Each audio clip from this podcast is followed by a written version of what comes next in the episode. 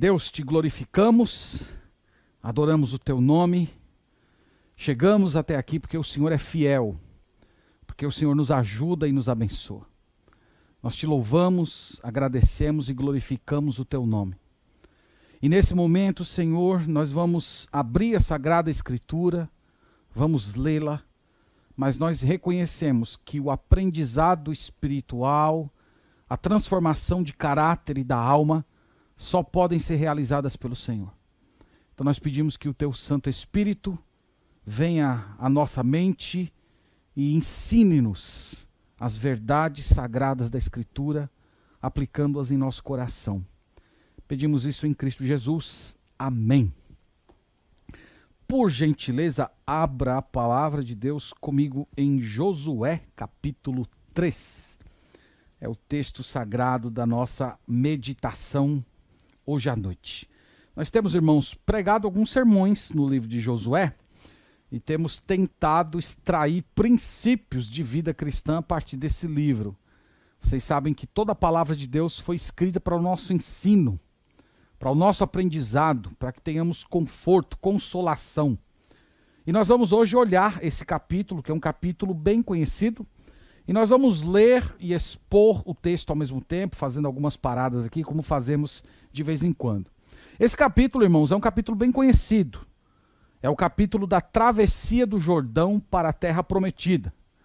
E nós vamos tentar mostrar que, esse, que essa travessia do povo de Israel do Jordão para adentrar a terra prometida é uma espécie de símbolo das muitas travessias que nós temos que fazer na nossa vida cristã travessias de, de provações, as quais nós precisamos encarar com fé em Deus.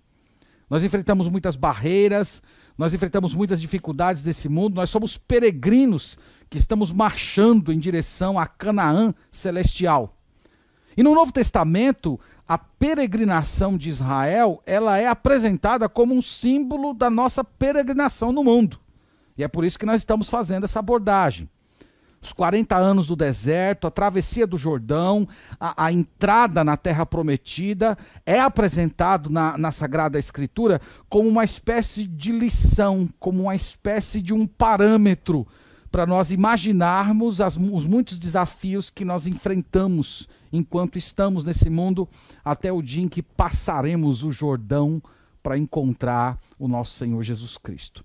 Então, olhando para esse texto hoje, nós vamos responder a seguinte pergunta: Como podemos ter vitória sobre os obstáculos da vida? O contexto aqui da passagem, nós vimos um pouco na última semana que o povo de Israel está acampado em frente ao Rio Jordão, tendo do outro lado a cidade de Jericó. E nós já dissemos para os irmãos que o Rio Jordão era um obstáculo intransponível do ponto de vista humano. O rio estava transbordando, Israel não tinha nenhuma canoa, eles não tinham como construir pontes, era impossível nadar e eram cerca de um milhão de pessoas que precisavam atravessar esse grande rio. Então, o Rio Jordão separava os 40 anos do deserto da terra prometida. O Rio Jordão era uma espécie de um desafio espiritual que marcava o início de uma nova vida. Atravessar o Rio Jordão significava deixar para trás o deserto, significava deixar para trás o tempo de escravidão do Egito. E diante deles estava o futuro, a liberdade e a possibilidade do descanso que um dia foi prometido a Abraão, Isaac e Jacó. Então é nesse sentido que eu estou dizendo para os irmãos que o Jordão, ele é um símbolo dos obstáculos que nós enfrentamos nesse mundo, à medida em que nós queremos progredir para nos apropriar daquelas coisas que o Senhor nos prometeu e nos dá por sua graça. Então é dentro dessa perspectiva que nós vamos abordar esse capítulo aqui. Então vamos começar com o versículo 1. No primeiro versículo, o Josué faz uma mudança de acampamento. Veja aí. Levantou-se, pois, Josué de madrugada, e tendo ele todos os filhos de Israel partido de Sitim, vieram até ao Jordão e pousaram ali antes que passassem. Então há uma mudança de acampamento. Talvez aqui você vai precisar usar muito a sua imaginação para tentar ir construindo essa, essa narrativa na sua mente. Eles estavam em uma cidade chamada Sitim, e de repente todo o acampamento se mudou. Eles foram colocados diante do rio Jordão, e do outro lado estava a cidade de Jericó, a primeira cidade a ser conquistada. Em seguida, nós temos três instruções que são apresentadas ao povo. A primeira instrução é que eles deveriam seguir a arca da aliança. Veja isso do verso 2 ao verso 4. Sucedeu, ao fim de três dias, que os oficiais passaram pelo meio do arraial e ordenaram ao povo, dizendo: Quando virdes a arca da aliança do Senhor vosso Deus, e que os levitas e que os levitas sacerdotes a levam, partireis vós também do vosso lugar e a seguireis. Contudo, haja distância de cerca de dois mil côvados entre vós e ela.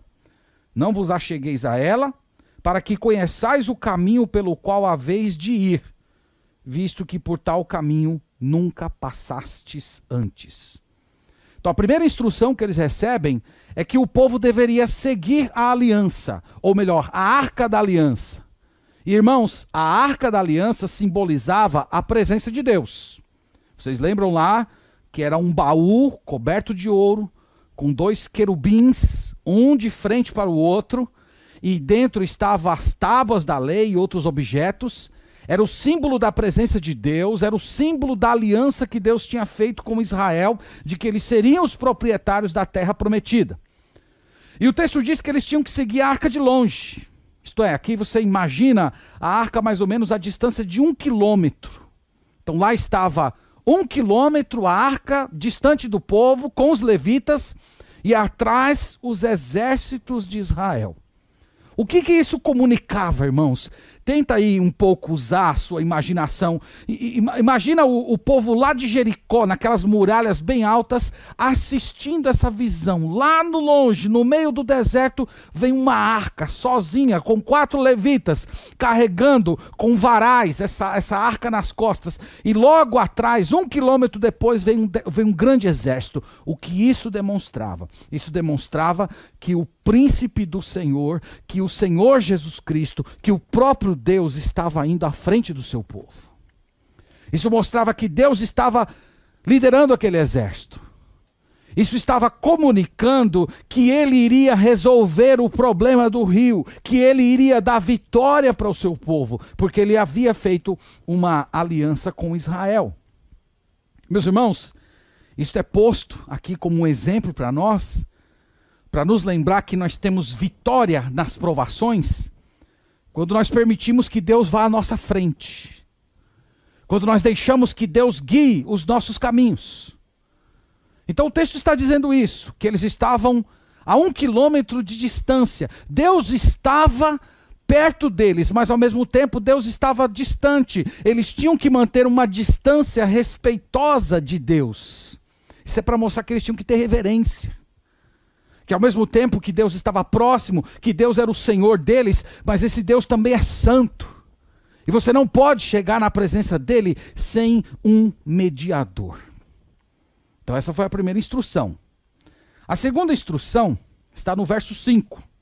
Eles deveriam se santificar. Veja que é o que está dito aqui. Disse Josué ao povo: Santificai-vos, porque amanhã o Senhor fará maravilhas no meio de vós. Fantástica essa declaração.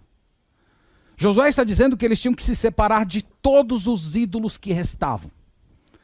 Eles tinham que passar a noite inteira em consagração, em oração, em reflexão, em arrependimento diante de Deus. Eles tinham que preparar a alma deles para assistir uma grande obra que Deus faria no dia seguinte. Os irmãos lembram que eles vieram do Egito. E, infelizmente, muitos desses trouxeram deuses do Egito e alguns até adoravam esses deuses, e no deserto eles continuaram fazendo isso. Havia ainda no meio deles idolatria. E Deus queria deixar claro para eles que quem estava dando a vitória para eles não eram os deuses que eles estavam carregando nas suas bolsas, mas era o próprio Senhor que tinha feito a promessa. E é por isso que Deus diz: Jogue fora os deuses. Se santifiquem. Se separem dos deuses que vocês têm, se coloquem como pessoas que são consagradas exclusivamente a mim. Porque no momento em que eles passassem pelo rio, a glória seria só de Deus. Eles não seriam tentados a pensar que eles estão passando pelo rio porque eles estavam trazendo uma imagem de Baal no bolso. Por isso Deus pede consagração. Se consagrem, eu vou fazer maravilhas. A grande maravilha que o Senhor iria operar aqui era a abertura do rio. A terceira instrução está no verso 6, é que os sacerdotes deveriam orientar a caravana. Veja isso. E também falou aos sacerdotes, dizendo: Levantai a arca da aliança e passai adiante do povo. Levantaram, pois, a arca da aliança e foram andando adiante do povo. Os sacerdotes eles eram responsáveis por transportar a arca. A arca era um objeto sagrado que simbolizava a presença e a santidade de Deus. Então eles colocavam dois varais enormes em cada extremidade da arca e eles colocavam aqueles varais nas suas costas e carregavam. Isso, meus irmãos, era o símbolo da santidade de Deus e mostrava para eles a necessidade de um mediador. Isso era para mostrar que o povo não poderia se aproximar do Senhor. Eles precisavam de alguém para representá-los, porque eles não tinham méritos para comparecer na presença de Deus. E isso, irmãos, aponta para a mediação do Senhor Jesus Cristo. O Senhor Jesus Cristo é o sacrifício final. O Senhor Jesus Cristo ele é apresentado na Escritura como mediador entre Deus e os homens. É o Senhor Jesus Cristo que se coloca entre nós e o Pai e que possibilita a, a chegada nossa na presença de Deus. E tudo isso estava sendo simbolizado naquela ocasião. Então você não veja isso como um evento apenas dos tempos de Josué, mas ele é um evento que lança luz em vários acontecimentos posteriores na história da salvação. Deus mostrando que ele estava distante, mas que o sacerdote possibilitava o povo se encontrar com Deus, e isso apontava para o Senhor Jesus Cristo, ele como sendo o sumo sacerdote que nos conduz ao Pai. O próximo evento que nós temos aqui, a próxima cena desse capítulo, é Deus aparecendo a Josué e o confirmando como líder de Israel. Veja isso no verso 7 e no verso 8. Então disse o Senhor a Josué: Hoje começarei a engrandecer-te perante os olhos de todo Israel, para que saibam que, como fui com Moisés, assim serei contigo. Tu, pois, ordenarás aos sacerdotes que levam a arca da aliança, dizendo: Ao chegardes à borda das águas do Jordão, parareis ali. Esse evento, irmãos, é um evento importante. Lembre-se que Moisés havia morrido há pouco tempo. Tem um, um dito entre os pastores que, que, que, funciona mais ou menos assim. É, é, muito difícil você pastorear na sombra de outro pastor. Então, esse dito existe entre os pastores para dizer assim que uma certa comunidade que teve um bom pastor, que fez um bom serviço, que permaneceu anos ali e que teve aquela conexão de alma com aquela comunidade, de repente esse pastor vai para outra igreja, se muda, se aposenta ou falece. O que chega ele tem uma dificuldade porque ele está como se fosse debaixo da sombra daquele pastor que acabou de sair. Então a comunidade está ainda avaliando aquele novo pastorado a partir do pastorado anterior. Nós poderíamos dizer que essa era uma dificuldade do Josué. Josué estava pastoreando Israel na sombra de Moisés. Então era muito importante que Deus aparecesse para ele e o afirmasse como o novo líder de Israel. Eles estavam prestes a começar uma grande campanha. Eles tinham um grande ministério que era expulsar todas aquelas, todos aqueles povos da terra prometida. E a figura de um líder consagrado a Deus e aprovado pelo povo era essencial. E Deus faz isso com ele aqui. Deus diz assim a ele: Você vai ver que de hoje em diante eu vou começar a te engrandecer. Então Deus estava dizendo: Eu vou afirmar você como o novo líder de Israel. Isso é muito importante, irmãos, para a gente pensar a igreja de Cristo hoje. Que bons líderes, por mais virtuosos que sejam, eles nunca são insubstituíveis. E quando chega a hora de haver uma mudança, Deus sempre levanta uma pessoa qualificada, cheia do Espírito Santo e que está pronta para conduzir o rebanho do Senhor. Eu sei que quando eu falo isso, os irmãos da Pituba pensam, o pastor está preparando o campo aqui para ir embora. Isso não é o caso. Mas é uma lição natural do texto. A igreja de Deus não precisa ficar preocupada com essas coisas, porque quando chega o momento, Deus sempre levanta outras pessoas. Nós somos servos de Deus, irmãos. Nós não somos dependentes de homens. Lembre que quem vai à frente da igreja de Cristo é o próprio Cristo. E é Ele que levanta pessoas, é Ele que dá autoridade a pessoas, é Ele que reveste pessoas com, com o Espírito Santo, dá capacidade de liderança e, naturalmente, a comunidade da fé acolhe essas pessoas como líderes. Então Deus consolidou a liderança de Josué, mostrando um padrão pelo qual Deus dirige a sua obra. Do verso 9 ao verso 13, nós temos uma outra cena, que seria agora Josué dizendo ao povo o que Deus iria fazer. Ele já está antecipando o que o Senhor iria demonstrar-lhe. Verso 11. Não, vamos começar com o verso 9. Ele diz assim: Então Disse Josué aos filhos de Israel: Chegai-vos para cá e ouvi as palavras do Senhor vosso Deus. Disse mais Josué: Nisto conhecereis que o Deus vivo está no meio de vós, e que todo e que, e que de todo lançará de diante de vós os cananeus, os heteus, os heveus, os ferezeus, os girgazeus, os amorreus e os jebuseus. Eis que a aliança do Senhor, eis que a arca da aliança do Senhor de toda a terra passa o Jordão diante de vós. Tomai, pois, agora doze homens das tribos de Israel, um de cada tribo, porque há de acontecer que, assim que as plantas dos pés dos sacerdotes que levam a arca do Senhor, o Senhor de toda a terra, pousem nas águas do Jordão, serão elas cortadas, a saber, as que vêm de cima e se amontoarão. Muito maravilhoso isso aqui. Então Josué chama o povo e diz: Olha, eu vou contar para vocês aqui, detalhe por detalhe, do que Deus vai fazer. Os sacerdotes vão à frente, eles vão pisar ali naquelas partes cheias da água, e Deus vai fazer um milagre poderoso. É muito interessante porque ele diz: o Deus vivo, o Deus que está no meio de vós. Ele diz: o Deus de toda a terra. Irmãos, essas expressões elas são muito importantes na narrativa, porque lembre-se que os povos da antiguidade eles tinham os deuses locais. Então cada local tinha o seu deus. Cada local tinha a sua, a sua divindade que respondia por aquele ambiente. Tinha um Deus da floresta, tinha um Deus do deserto, tinha um Deus das águas. Mas Josué diz aqui: nós servimos o Senhor de toda a terra. Tudo pertence ao Senhor. O domínio dele é um domínio infinito.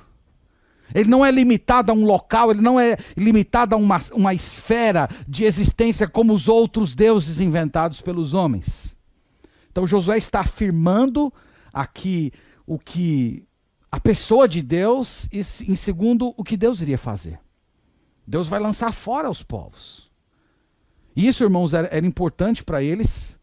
Nós já falamos que eles eram nômades, eles eram nascidos no deserto.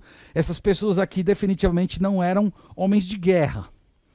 E do outro lado da, do Jordão haviam sete nações poderosas, com exércitos, com armas, com, com, com muita tecnologia para os termos da época. Então era uma tarefa sobre-humana. E para eles, irmãos, era importante atravessar o rio. Porque Se Deus desse essa demonstração de graça, abrindo o rio, certamente Deus estaria provando para eles, de uma vez por todas, que a terra seria deles. Porque quem é capaz de, de abrir um rio intransponível, ora, entregar sete nações seria coisa pequena. E é por isso que Josué diz assim: vocês vão ver o que Deus vai fazer. E ele todo o tempo dá uma ênfase muito especial na figura da arca da aliança. É quase como se dizendo assim: Deus está fazendo isso não é porque vocês são bonzinhos. Deus não está fazendo isso não é porque vocês têm tido uma vida de obediência. Basta você ler o Êxodo que você vai ver que não era desse jeito. Porque Deus está fazendo? Porque Ele tem uma aliança com vocês. Deus entrou em um casamento. Deus se comprometeu. Deus é fiel, mesmo quando nós somos infiéis. Deus mantém o seu amor leal, ele escolhe pessoas e faz aliança com essas pessoas, mesmo essas pessoas sendo pecadoras. É pela graça. É isso que está sendo comunicado aqui. Do verso 14 ao 17, nós temos a travessia. Então, enquanto lemos aqui, tenta usar um pouquinho da sua imaginação, mas por mais que você seja uma pessoa imaginativa, você vai ficar bem longe do que de fato aconteceu. Tendo partido o povo das suas tendas para passar o Jordão, levando os sacerdotes a arca da aliança diante do povo, e quando os que levavam a arca chegaram até ao Jordão, e, aos seus, e, e os seus pés se molharam na borda das águas, porque o Jordão transbordava sobre todas as ribanceiras todos os dias da cega. Pararam-se as águas que vinham de cima. Levantaram-se num montão, muito longe da cidade de Adã, que fica ao lado de Sartã. E as que desciam ao mar de Arabá, que é o mar salgado, foram de todas cortadas. Então passou, passou o povo de fronte de Jericó. Porém, os sacerdotes que levavam a arca do, da aliança do Senhor pararam firmes no meio do Jordão. E todo Israel passou a pé enxuto, atravessando o Jordão.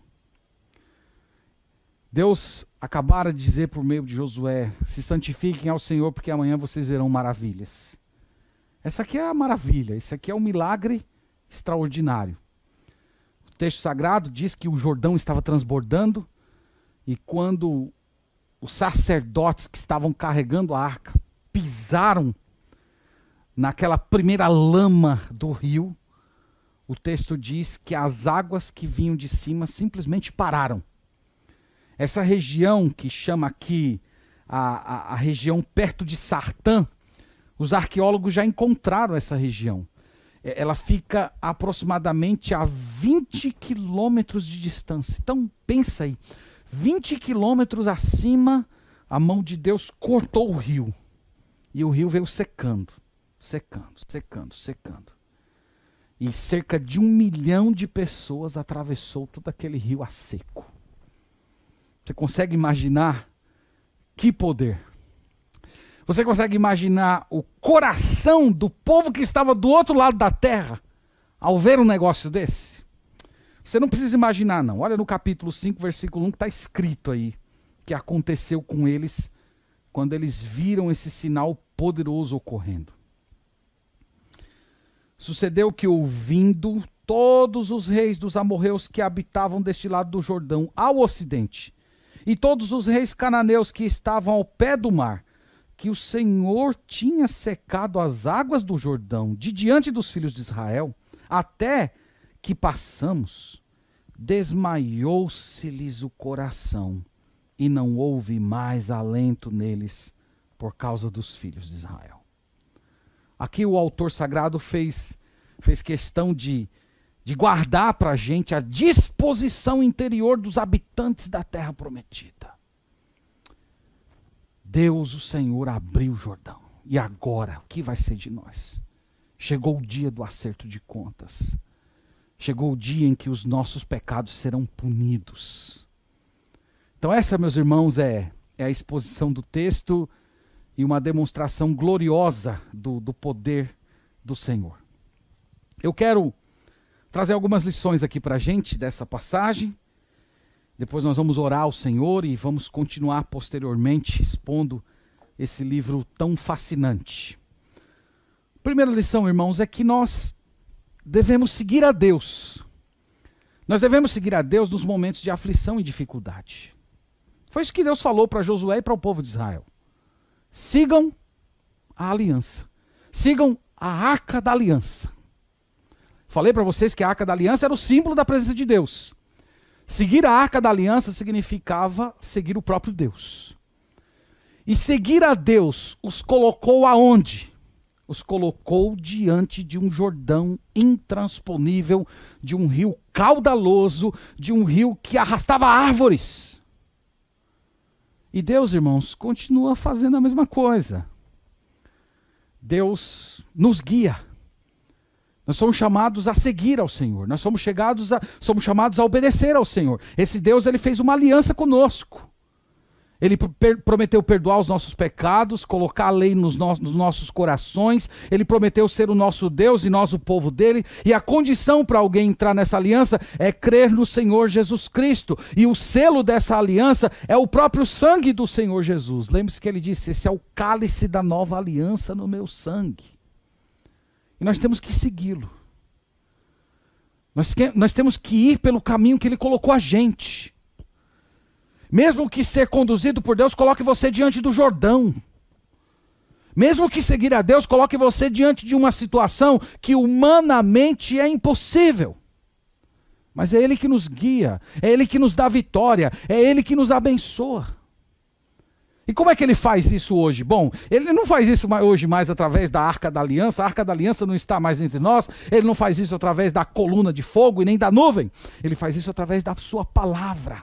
Ele faz isso através do Espírito Santo. Então nós podemos ser guiados por Deus à medida em que nós nos consagramos ao Senhor. Irmãos, esse é um ponto em que nós cristãos erramos muito. Nós não procuramos o caminho de Deus, nós procuramos o caminho mais fácil.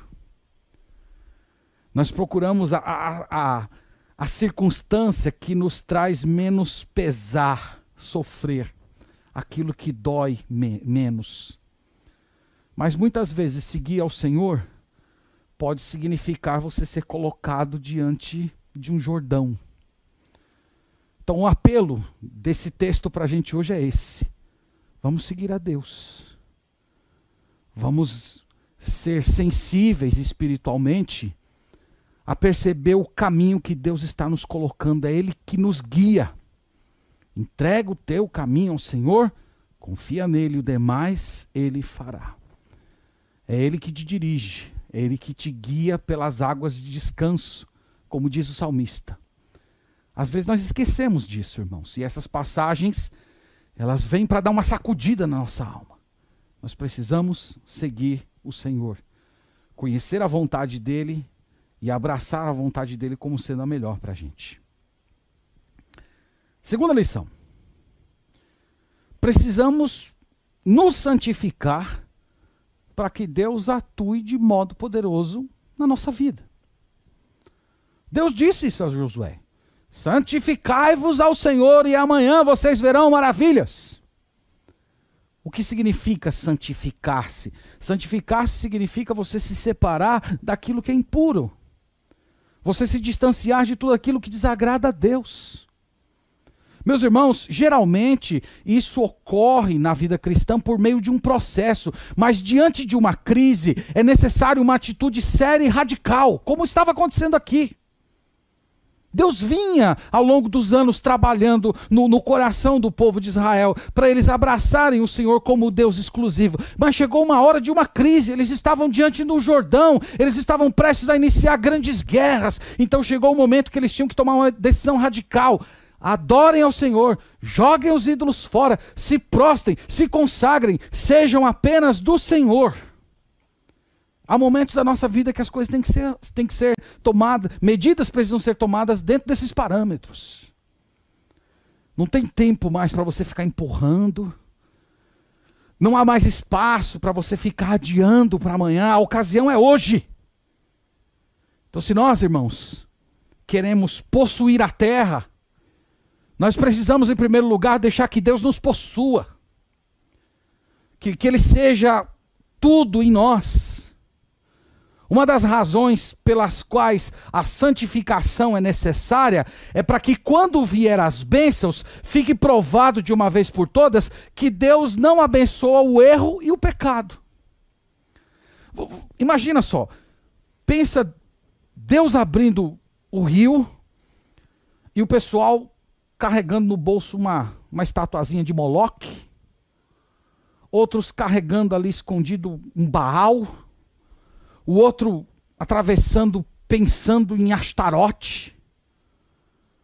Se isso acontecesse, irmãos, a, a glória não seria de Deus. Deus iria fazer a obra e eles iriam glorificar os seus ídolos. E é por isso que Deus mandou ele se santificar. E é por isso que Deus chama você hoje também à santificação. Para que quando você for abençoado, fique provado de uma vez por todas que Deus abençoa aqueles que andam com Ele. Que Deus não está premiando as pessoas que vivem na impureza, que vivem no pecado, que vivem distantes de Deus, que vivem fazendo aquelas coisas que desagradam ao Senhor. Então, se você quer vitória, se você quer bênção, se você quer direção divina, esse texto aqui foi colocado para você. Santificai ao Senhor e amanhã ele fará maravilhas. Nós desejamos maravilhas. Nós queremos bênçãos de Deus. Mas nós ignoramos, irmãos, aquilo que Deus requer. Deus tem prazer em abençoar o seu povo. Mas Deus tem prazer em abençoar um povo santo um povo que se arrepende, um povo que ama, que obedece, um povo que está disposto a mudar. Então hoje, tome essa decisão radical. Jogue fora. O que, é que está impedindo você de andar com Deus? Tome uma decisão radical. Pegue essas coisas todas, jogue no lixo e diga: Senhor, eu vou viver só para ti. Eu vou me entregar completamente a ti. Eu quero viver para a tua glória. Esse texto ensina a gente essa verdade maravilhosa. Terceira lição. Nós precisamos agir e decidir. Irmãos, Deus fez algo glorioso. Deus abriu o rio. Mas o povo teve que caminhar até as águas baterem no pé. Eles tiveram que atravessar. Eu estou falando isso porque há pessoas que desejam ter uma vida cristã mais santa, que desejam ter um compromisso maior com Deus, que gostariam de experimentar uma, uma renovação espiritual, um andar fervoroso na presença do Senhor, mas ao mesmo tempo há uma inércia espiritual completa, uma passividade. Então isso não combina com o relato do texto. Deus abre o rio, Deus faz maravilhas, mas você precisa atravessar.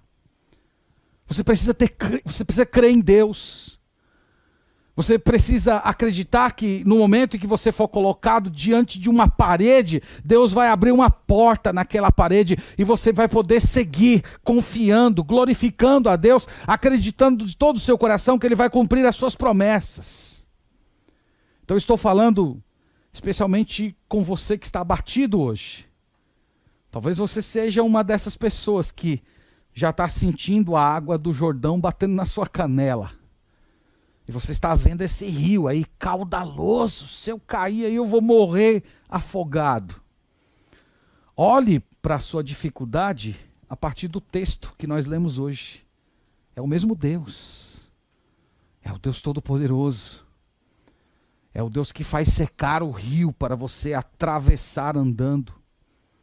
Esse Deus, irmãos, ele não mudou. Então, em vez de ficar focando na sua angústia, olhe para o Deus que fez aliança com você. Tome a decisão de segui-lo, de andar com ele. Renove hoje o seu compromisso, a sua aliança com Deus. Senhor, eu quero viver para ti. Irmão, se Deus não poupou o seu próprio filho, diz o apóstolo Paulo, é certo que com ele ele nos dará todas as coisas. Então se disponha a obedecer a conhecer a palavra de Deus. Irmãos, boa parte dos problemas que nós enfrentamos na vida cristã é porque nós desprezamos princípios claros da palavra de Deus sobre como viver, como tomar decisões, como trabalhar, como, nos, como me relacionar com as outras pessoas, como, como casar, como viver como casado. Boa parte dos nossos problemas é por causa do nosso descaso com a palavra de Deus. Então hoje resolva diante do Senhor que você vai colocar sua vida em ordem, que você vai andar pela fé, que você vai santificar para a glória de Deus. Então que Deus abençoe você, que Deus ilumine o seu caminho que você santifique ao Senhor. Que você creia que Ele vai abrir o Jordão diante de você e você vai passar seco. E pela fé se apropriar de todas as coisas que Deus te prometeu. Para a glória de Deus, para o bem da igreja de Deus. E eu quero encerrar falando com os irmãos da Igreja Batista Regular da Pituba. Nós necessitamos, irmãos, dessa mensagem. Nós precisamos nos santificar diante do Senhor. Nós queremos que essa era que vai ser inaugurada há poucos dias, em que estaremos no novo prédio, confortável, bonito, agradável, nós não queremos que essa seja a totalidade da nossa experiência, uma experiência puramente estética. Nós precisamos de vida consagradas ao Senhor. Nós desejamos de todo o nosso coração ver Deus operando maravilhas no nosso meio. É para isso que a igreja existe. Se não for assim, é melhor a gente fechar as portas. Então se consagre ao Senhor se entregue a Ele, passe esse tempo em, em reflexão, oração, jejum, buscando a presença de Deus, para que quando nós nos reunirmos, Deus opere maravilhas no nosso meio, Deus produza conversão, transformação de vida, reanime os corações, Ele faça pessoas buscarem a Ele, conhecerem, que as pessoas entrem pela porta da nossa comunidade e vejam: Deus está aqui. Esse deve ser o desejo do nosso coração, essa tem sido a minha oração. E eu chamo você a interceder junto comigo e nos santificarmos ao Senhor para Ele operar maravilhas no nosso meio. Que Deus nos abençoe e que a palavra dele permaneça em nosso coração. Amém. Vamos orar. Agradecemos, Senhor, pela leitura desse texto tão maravilhoso, especialmente pela ação do Espírito Santo trazendo-nos a compreensão espiritual dele. Nós oramos a Ti, Senhor, e hoje nos devotamos ao Senhor em adoração, dizendo ao Senhor que nós desejamos nos santificar. Nós desejamos jogar para fora, longe de nós, tudo aquilo que tem impedido a gente de viver na Tua presença. Nós desejamos que o Senhor opere maravilhas no nosso meio. E nós sabemos que o Senhor só faz isso no meio de um povo consagrado. Então venha a nós, Senhor, e pelo Espírito Santo incomode os nossos corações para te buscarmos, te conhecermos e não descansarmos até que o Senhor seja tudo em nós. Eu oro, Senhor, por aquelas pessoas que estão desanimadas, por aquelas pessoas que estão sem direção, por aquelas pessoas que estão fazendo escolhas equivocadas. Eu oro, Senhor, para que elas sejam dirigidas por Ti. Do mesmo jeito que o Senhor foi à frente de Israel com a arca da aliança, essas pessoas vejam Jesus iluminando, guiando e direcionando cada caminho, cada escolha. Nós pedimos isso para a tua glória, Senhor e oramos por nossa igreja, por nossa comunidade local e suplicamos para que o Senhor faça maravilhas em nosso meio para o teu louvor. Pedimos isso no nome do nosso Senhor Jesus Cristo. Amém.